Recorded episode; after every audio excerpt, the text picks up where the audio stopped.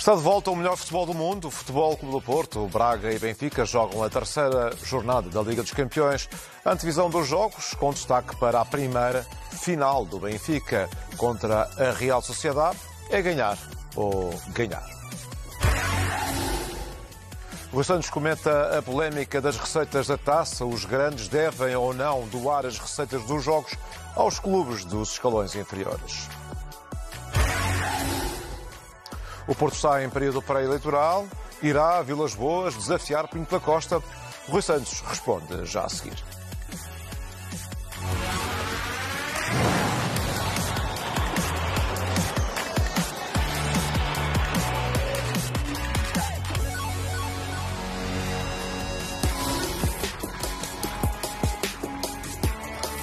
Oi, boa noite. Hoje, como prato forte, vamos ter a antevisão da Liga dos Campeões, uma jornada decisiva para, para o Benfica, mas uh, também para, para discutir este período pré-eleitoral do Futebol Clube do Porto. E nós temos uma pergunta para os nossos telespectadores. Quem gostaria de ver a liderança do Futebol Clube do Porto?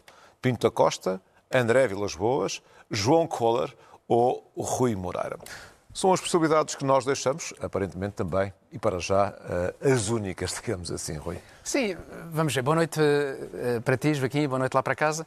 Vamos ver, estas quatro hipóteses são hipóteses eh, do universo do Futebol Clube do Porto. É mais a curiosidade de perceber, em função das tomadas de posição é alma, de algumas destas figuras, saber exatamente como é que vai a alma, como tu dizes e bem, uhum. dos adeptos e dos sócios do Futebol Clube do Porto. Eh, porque, na verdade, este tema é um tema que se vai desenvolver mais no começo eh, do próximo ano, penso eu, eh, porque, na verdade, eu creio que André Vilas Boas será nessa altura que vai avançar para a candidatura. Uh, Rui, é, isto é um assunto para, para termos daqui a pouco, mas só, só como, como nota, digamos que de rodapé para seguirmos para o tema Benfica, uh, eu creio que este será um dos momentos mais importantes da história recente uh, do Futebol Clube do Porto. Esta eleição sem dúvida. 24. Sem dúvida. O que pode estar aqui em causa é claramente uma mudança de rumo uh, do Futebol Clube do Porto. Eu já agora, para te dar esta nota que me parece importante e que eu há uma semana mais ou menos refleti um bocadinho sobre ela, que tem a ver com Mudar o Futebol Clube Porto não significa que o Futebol Clube Porto, no plano das relações, quer institucionais, quer com os adversários, passe a ser um, um clube macio. Eh, a autoridade do Futebol Clube Porto, o poder do Futebol Clube Porto, deve-se estabelecer, provavelmente, e essa é que é a grande discussão, a partir de, outras, de outros uh, princípios, uh, de outros pressupostos, e é isso que está em causa e que creio que interessa discutir porque eu acho que o futebol deve ser uma democracia também. Vamos então entrar na, na, Liga dos Campeões, conforme anunciado, o jogo de amanhã do, do Benfica, que passa na, na TVI, terá aqui uh, resumos e análises na, na CNN. Uh, Rui, é daqueles jogos em que o Benfica não está sequer habilitado a perder, de claro, todo. Claro, em função daquilo que foram os dois resultados negativos uh, do Benfica neste arranque da Liga dos Campeões, obviamente que amanhã nós estamos perante aquilo que se pode chamar uma final. Eh, e uma final na qual não se pode consentir outro resultado que não seja a vitória do Benfica. Alerte já que vai ser um jogo difícil, porque daquilo que eu percebi em função do que tem jogado a Real Sociedade, a Real Sociedade é de facto uma, uma boa equipa, mas o Benfica não tem aqui outra hipótese senão apresentar a sua melhor versão. E para mim essa é que é a grande dúvida.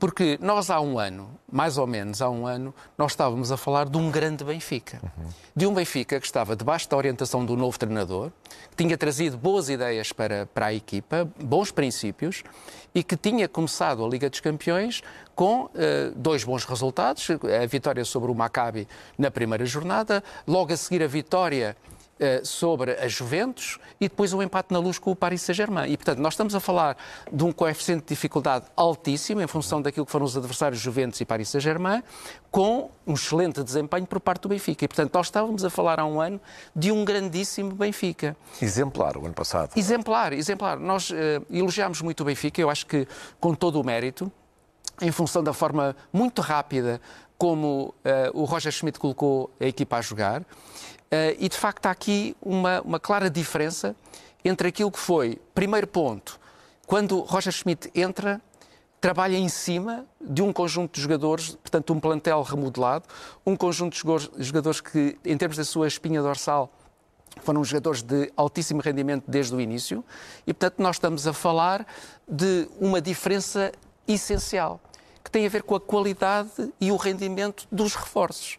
Se o ano passado os reforços chegaram e convenceram logo, este ano os reforços têm tido muita, muita Rui, dificuldade. Dava uma, uma, uma boa, uh, um bom inquérito, não é? Porque, no fundo, Sim. de quem é que é a culpa desta política de, de reforços. Sabes que há, há- há- Dilui-se.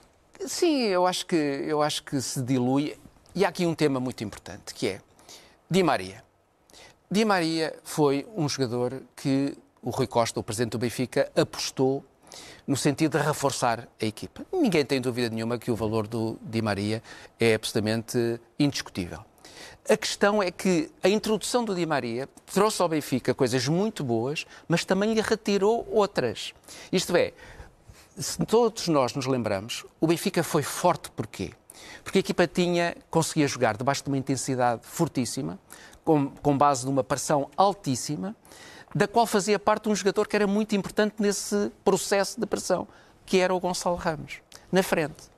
A partir do momento em que o Gonçalo Ramos sai e não entra para a posição, mas entra o Di Maria como figura eh, central do Benfica, as coisas alteram-se. Alteram-se porque o Benfica não consegue fazer mesmo- o mesmo tipo de pressão.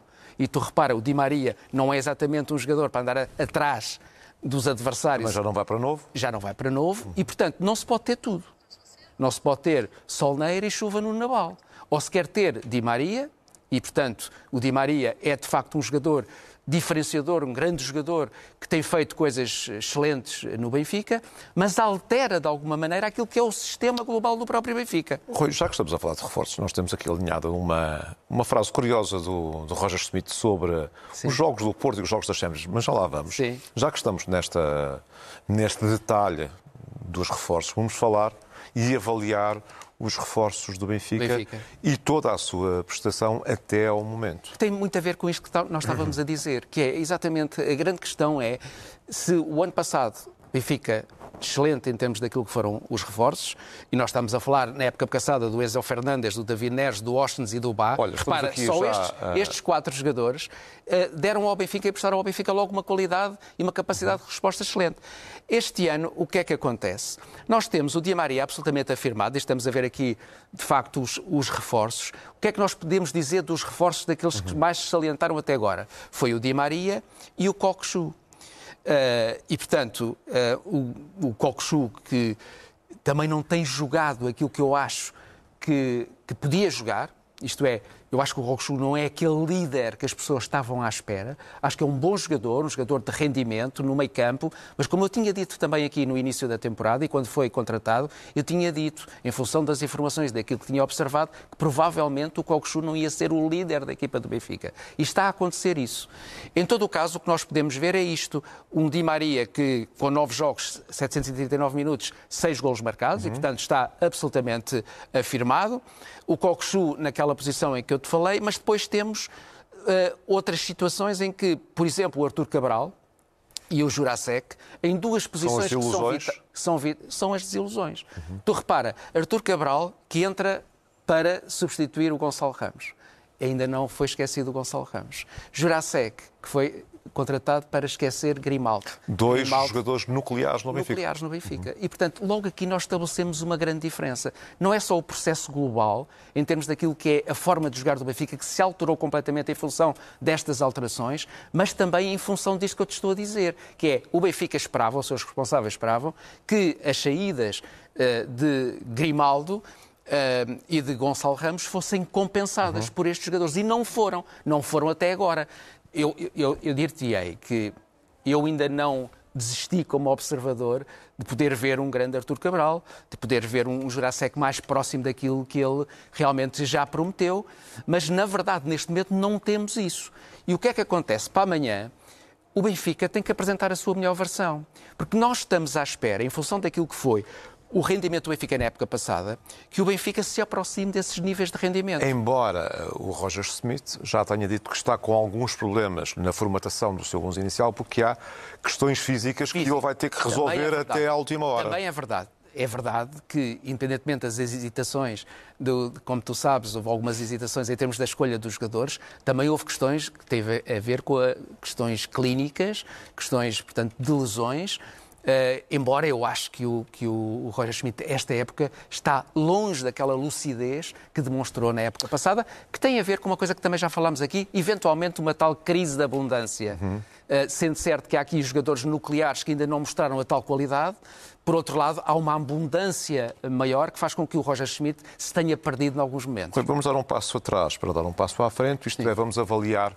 os eh, jogadores do Benfica, que é uma forma também de, de analisarmos certo. aquilo que tem acontecido aos reforços que chegaram. É. Vamos começar por Di Maria. Di que Maria. nota é que dá ao Di Maria? Nota 17, exatamente por aquilo que eu disse, por ser de facto importante no Benfica, ter resolvido muitas questões ao Benfica, tendo, no entanto, aquela contrapartida relativamente ao processo global uhum. da equipa, do ponto de vista tático, do ponto de vista daquilo que é uh, a forma como o Benfica se apresenta, mas em termos daquilo que é o rendimento e a produtividade, nenhuma dúvida que o Di Maria é, de facto, neste momento, o grande jogador do Benfica. Cocchu.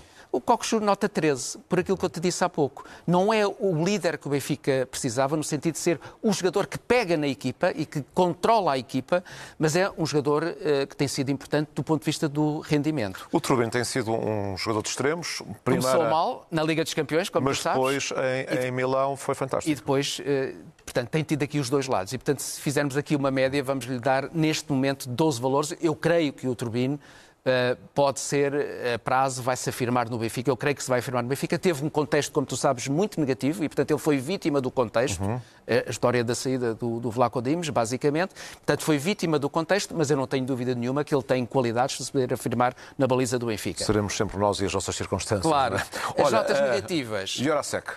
Nota 9 até agora, não é? Também muito vítima uhum. da, da, questão uh, clínica, das, das, lesões, mas a, a, verdade é que até agora não fez esquecer. O Bernardo, que entrou a titular no jogo de, de Milão. Eu acho que o, o Bernardo, do ponto de vista do potencial e da, da, da, capacidade que tem, é de facto, se calhar, a melhor solução que o Benfica tem no plantel neste momento. Mas a verdade é que, em termos de rendimento e daquilo que tem sido a sua apresentação na equipa do Benfica, tem sido menos, até um bocadinho menos que o Jurasek e, portanto, 8,5 para ele. Vejo aqui na tua listagem que, de facto, a nota mais negativa vai para Arthur o Arthur Cabral. Cabral. O Artur Cabral tem sido até agora uma decepção. Como eu te disse há pouco, ainda espero que o Artur Cabral possa ser aquele jogador que o Benfica contratou. Portanto, o Benfica, quando vai à procura de Artur Cabral, está a pensar que está a contratar uh, um jogador de grande uh, capacidade de goleadora.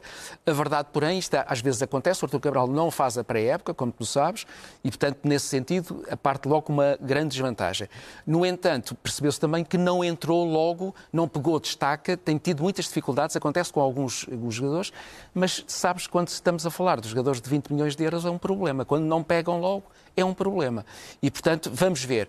Pode ser que amanhã, se o Roger Schmidt estiver disposto a dar-lhe uma oportunidade, em função daquilo que foi também o primeiro gol que ele marcou com a camisola do Benfica no jogo para a Taça de Portugal, que ele possa Essa ter. É uma, uma, porque uma, às vezes. Uma excelente questão, Rui, porque Sim. às vezes é preciso marcar o, o primeiro golo, como dizia o Cristiano vezes... Ronaldo, é como o ketchup. Como o ketchup. Que é preciso ser um. Às primeiro. vezes acontece. Porquê?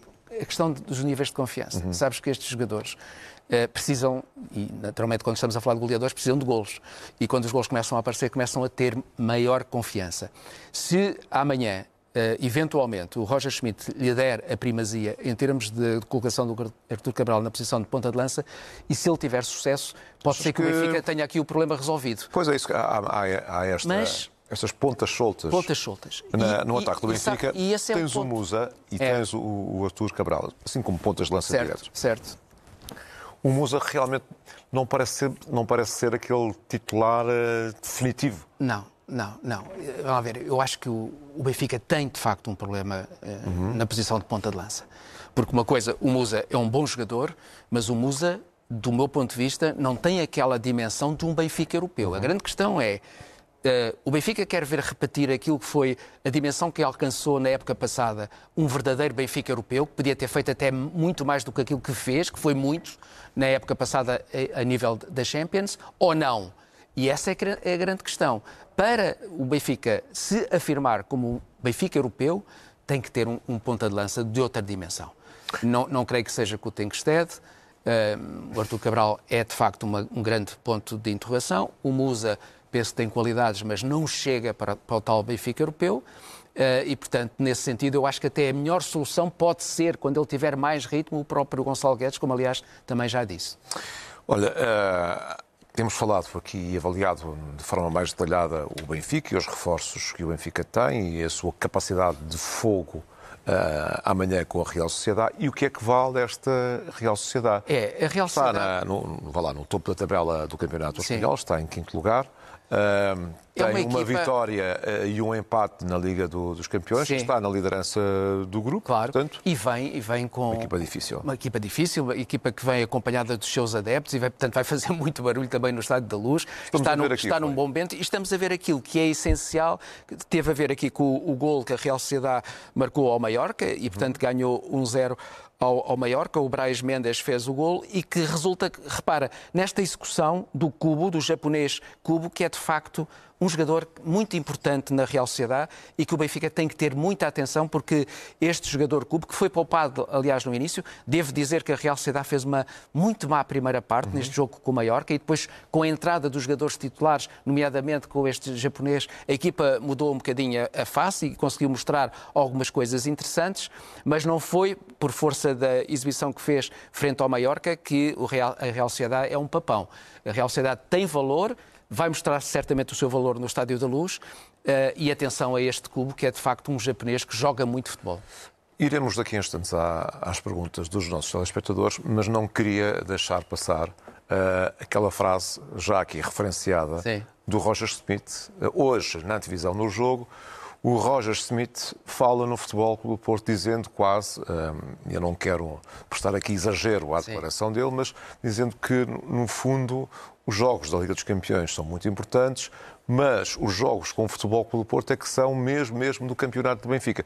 Foi assim claro. qualquer coisa deste género que ele quis dizer? Joguei. Ou expressou-se mal? Eu acho que ele não lhe saiu muito bem. Não lhe saiu hum. muito bem. Mas for capaz de, de lhe ler, uma, uma boa intenção, no sentido de valorizar algo que deve ser valorizado. Naturalmente, nós estamos no começo da época, o Benfica encontra o Futebol Clube Porto duas vezes, ganha as duas vezes, e o treinador, o fã, o orgulhoso daquilo que, que, que fez, uhum. acaba por puxar uh, dos Sim, galões. Já ganhou um troféu ao rival, claro. já ganhou para o campeonato. E, portanto, ele, só que acho que lhe sai mal em termos também do timing. Uhum. Porquê? Porque nós estamos a falar na véspera do jogo com a Real Sociedade, que é um jogo importantíssimo, que é uma final para o Benfica, e portanto o que o Roger Schmidt devia fazer era naturalmente uh, olhar para, para o jogo da Real Sociedade, uh, Real estimular... Sociedade, ponto de interrogação, os jogos mais importantes são com o Futebol Clube do Porto.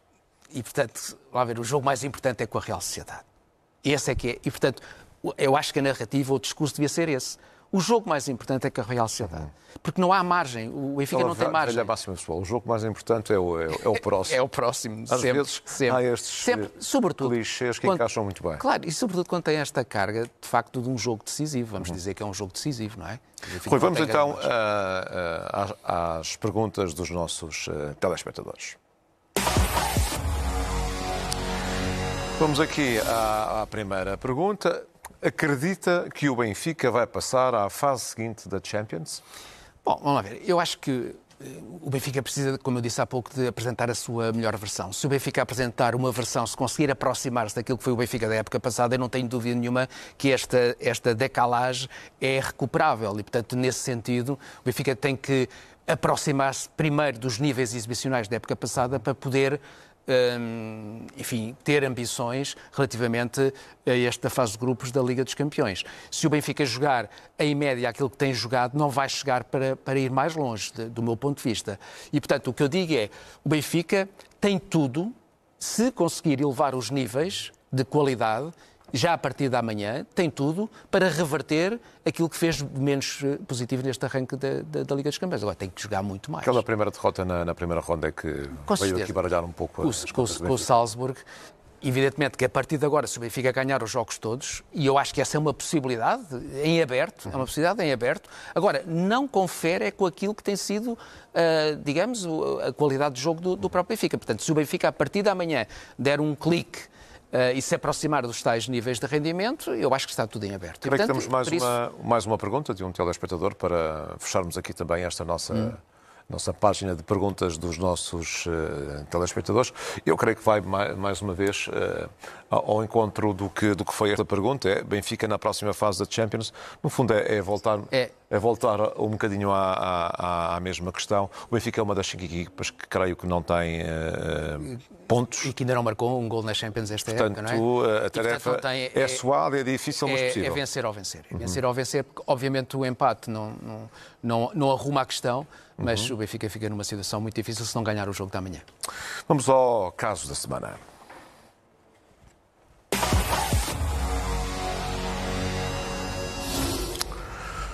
Oi, tem a ver com eh, as receitas da Taça de Portugal. Alguns clubes eh, seguem um, lá, eh, uma ordem de cavalheiros, Sim. vou chamar assim, posso estar até errado na minha, na minha expressão, que é uh, oferecer a receita do jogo uh, aos clubes de escalões inferiores. Sim. O Sporting é um clube que não, que não faz isso. Sabes, isto depende muito da, da forma como nós olhamos para estas coisas. Uh, tu falas em cavalheiros. Sim, eu, eu, eu falo mais posso... em, num certo porreirismo nacional. Pronto, é? Um certo sim. porreirismo nacional. Provavelmente não terá sabes, sido a expressão mais feliz. Sabes, sabes, não é para desqualificar ninguém. Claro que sim, mas sabes, sabes que, uh, na verdade, há, há, várias formas de olhar para, para o futebol. Tu trazes a tua, eu tenho a minha, outras pessoas têm formas diferentes de olhar para o futebol. Eu tenho uma forma de olhar para o futebol muito em termos daquilo que eu acho que são correções que se tem que se fazer, sobretudo ao nível da mentalidade e daquilo que tem a ver com uma coisa que eu tenho muito cuidado e que tenho muitas preocupações, tem a ver com a integridade das competições. A integridade das competições é uma coisa sagrada. Quando nós estamos a falar, muito mais quando estamos a falar do futebol profissional, neste caso estamos a falar futebol profissional versus futebol não profissional. Quando nós estamos a falar de uma máquina que gera dinheiro e que gera mais na órbita do futebol profissional e menos na do futebol não profissional, nós temos de ter muitos cuidados. E eu acho que esse é um grande problema que o futebol em Portugal tem, que não cuida da integridade das suas competições, não tem aquele rigor, sabes? Às vezes somos demasiadamente latinos, é preciso uma centelha, às vezes, de uma, de uma mentalidade mais anglo-saxónica, muitas vezes. Uh, e, e, digamos que é um enxerto sempre muito difícil de, de, de fazer.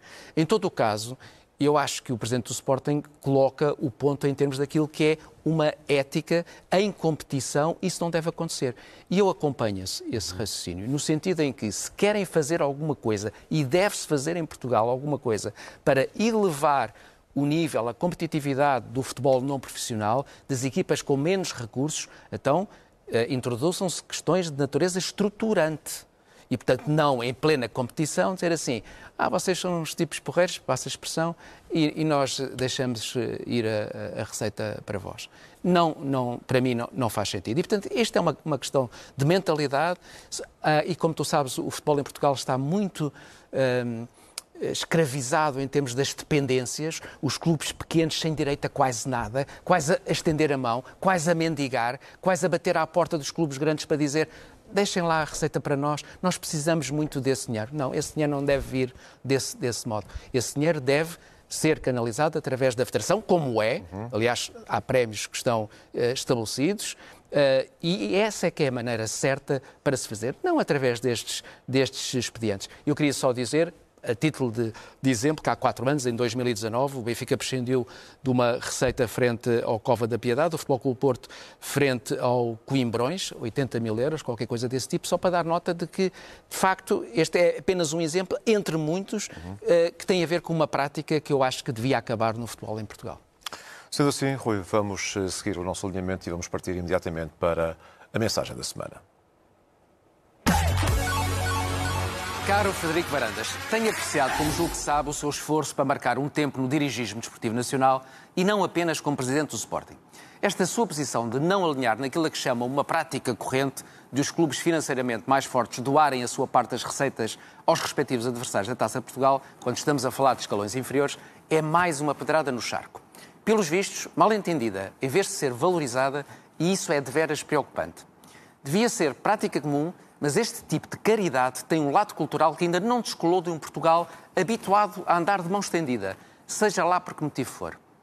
Não é só no futebol, mas é também muito no futebol e isso vem do tempo de um certo caciquismo associativo que o regime jurídico das federações conseguiu mitigar. Mas há resquícios. No futebol, ninguém precisa da caridade de ninguém. O futebol, se quiser, tem dinheiro suficiente se for bem gerido e se principalmente for bem distribuído. Nesta terceira eliminatória da Taça de Portugal, na qual o Olivais e Moscavide, Vilar de Perdiz e Lusitânia dos Açores jogaram com os chamados três grandes, a Federação fixou em 5 mil euros o prémio a distribuir pelos clubes participantes. A transmissão televisiva dos jogos desta eliminatória valeu 50 mil euros aos seus organizadores. A parte da receita de bilheteira está regulamentada e, por uma questão de transparência, faz muito bem em considerar, caro Frederico, que este tipo de doações não fazem sentido eticamente. Eu sei que o valor da ética no futebol em Portugal vale zero, mas é precisamente por isso que o futebol português exporta qualidade desportiva, é um fenómeno nesse aspecto, mas não tem a melhor fama na defesa da integridade das competições. O futebol em Portugal viciou-se numa dependência dos pequenos e médios clubes em relação aos clubes dominantes e das duas, uma. Ou os clubes dominantes acordam em reservar uma parte das suas receitas para financiar o todo do futebol não profissional, no sentido da projeção da imagem do futebol português na sua globalidade, numa medida estruturante de grande alcance, ou continuam a deixar essa iniciativa para a Federação Portuguesa de Futebol e para a Liga, que são os organismos com a responsabilidade de olhar para a floresta e não apenas para a árvore desta atividade? Este mecanismo de doação, quando as equipas se defrontam, é que não. Já há demasiadas histórias de dependência, subordinação, submissão. A simpatia e a cortesia são coisas essenciais na vida das pessoas e às vezes tão mal compreendidas na sua capacidade de socialização. Mas quando há interesses e dinheiro envolvidos, e como o povo costuma dizer, não há almoços grátis. Em competição desportiva não pode haver sequer sobremesa. Caro Frederico Varandas, tal como no Sporting, também no Benfica e no Futebol Clube Porto, há muita gente com preocupações no sentido de ver o futebol português regular-se por boas práticas. Mas também há, como sabemos, e isso tem sido visível ao longo de décadas, muita gente a aproveitar-se do negócio, construindo uma teia na qual são poucos aqueles que não se deixam enredar é, entre os clubes dominantes, o presidente mais jovem, por isso, por ter teoricamente mais tempo à sua frente, não desista de lutar por aquilo que deveria estar naturalmente sem concessões na base do nosso futebol. Terá sempre incompreensões e até alguma má imprensa num futebol bipolarizado e viciado em espertezas chaloias e no mais que as investigações judiciais e judiciárias possam trazer ou não à luz do dia. Terá também, como se tem visto, boicotes no perímetro do universo Sporting, exatamente por ter tido a coragem, por exemplo, de se assumir contra o poder das claques que outros alimentam sem vergonha. Veio agora tentar que os sportinguistas possam votar à distância e, portanto, em muito maior número, para que haja mais democracia no Sporting, numa medida de grande significado que mereceria um maior debate interno e também a nível de outros emblemas no plano nacional. Sei que não é fácil, mas não desista. O futebol em Portugal precisa de pessoas que pensem e, sobretudo, que hajam fora da caixa e fazê-lo é quase heroico. Estamos fartos de passarões que enchem a barriga com as migalhas que depositam no bucho dos passarinhos.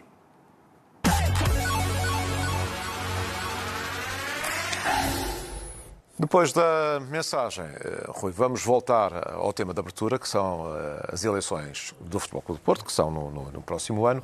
Achas mesmo que Vilas Boas vai, vai uh, arrancar e se vai pôr, uh, estou... a, vai pôr a sua candidatura contra Pinto da Costa? Eu estou convencido disso. Eu acho que a máquina de André Vilas Boas está pronta. Uhum. Uh, foi preparada já com alguma, alguma antecedência, mas não creio que antes de janeiro haja movimentações eh, significativas e faz sentido, até porque ainda falta uh, definir exatamente uh, qual vai ser o, o, mês de eleições. A atual estrutura entende que não deve ser em abril. E, portanto, alterar isto é uma coisa, vamos lá ver, um, impor o mês de abril não vai ser fácil, se houver, digamos, vontade da estrutura em adiar as eleições, e, portanto, esse é um ponto importante. E, portanto, não estando isso ainda totalmente definido, é importante para André Vilas Boas, se quiser avançar, e penso que vai avançar, perceber qual é o timing para começar a fazer alguma campanha. Ele tem tido algum cuidado e tem deixado de fazer que a despesa se realize ao nível um bocadinho da comunicação o nosso social. O cartoon vai eh, Sim, diretamente, está diretamente ligado ao tema que estamos é, aqui a discutir. E que tem, que tem muito a ver também com uma certa tranquilidade que Pinto da Costa tem exibido. Uhum. Na verdade, eh, muita gente pergunta, mas eh, não acho que o Jorge Nuno Pinta Costa está demasiadamente tranquilo neste tema das, das eleições e, de facto, é verdade. É verdade e isso tem várias razões. E uma das quais tem muito a ver com um debate que se fez nos últimos dias e que tem a ver com os valores uh, pagos uh, à administração do Futebol Clube Porto, por um lado, e por outro lado, pelas contas do Futebol Clube Porto. Em relação aos, aos uh, vencimentos e aos prémios pagos à administração do Futebol Clube Porto, de facto, nós estamos aqui perante uma situação que é uma situação invulgar, devemos dizer até, comparando com outras administrações do futebol em Portugal, de outra Estado, há de facto aqui rendimentos num, num momento de crise uh, financeira do Futebol Clube Porto que são um bocadinho uh, irreais. só para dar nota, Pinto da Costa, em 22-23, um, conseguiu granjear 1 milhão 152 mil euros uh, de, de, vencimento mais, mais prémios, que é algo muito substancial. Portanto, aquela ideia muitas vezes que os adeptos têm de que os dirigentes estão ali disponíveis para lutar pelo Futebol Clube Porto, neste caso, evidentemente que sim, mas estamos a falar de uma situação em que os administradores são de facto muito bem pagos. Repare-se, Adelino Caldeira, 661.500 euros, Fernando Gomes, 661.500 euros para se aproximar destes valores, Domingos Ferraz de Oliveira, que já saiu do, do, Benfica e que tinha ganho nesta temporada 580 mil euros. Luís Gonçalves a seguir 574 mil, Vítor Bahia 574 mil, a seguir Lourenço Coelho com 402 mil e Frederico Varandas com 257.188. Portanto, nós estamos a falar, é preciso que as pessoas tenham a noção disto, que eu defendo, defendo que os presidentes e os administradores, mas sobretudo os presidentes, sejam muito bem pagos. O futebol deixou de ser uma coisa artesanal, é uma indústria uh, e, portanto, eu acho que estes profissionais devem ser muito bem pagos. Mas isto é um exagero, um exagero que não colhe, sobretudo quando nós estamos a falar de contas em que, como nós podemos ver, um, eh, o Futebol Clube Porto apresenta um passivo de 532, mil, uh, 532 uh, milhões de euros.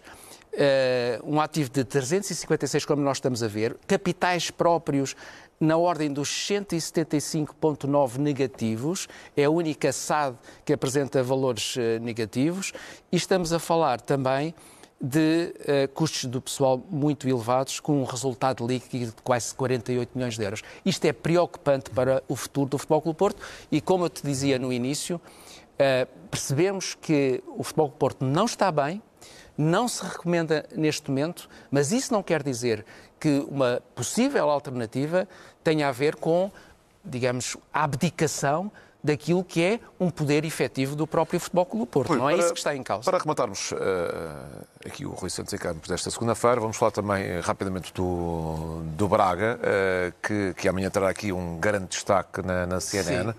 O Braga-Real Madrid, portanto o Braga vai enfrentar os senhores da Europa. É, é um desafio, desafio, imenso para os próprios jogadores enfrentarem aqueles tem conquistado? Olha, duas notas rápidas. Uh, um grande jogo, de facto. Uhum. Eu assisti ao Sevilha-Real Madrid. Foi um belíssimo jogo das duas equipas.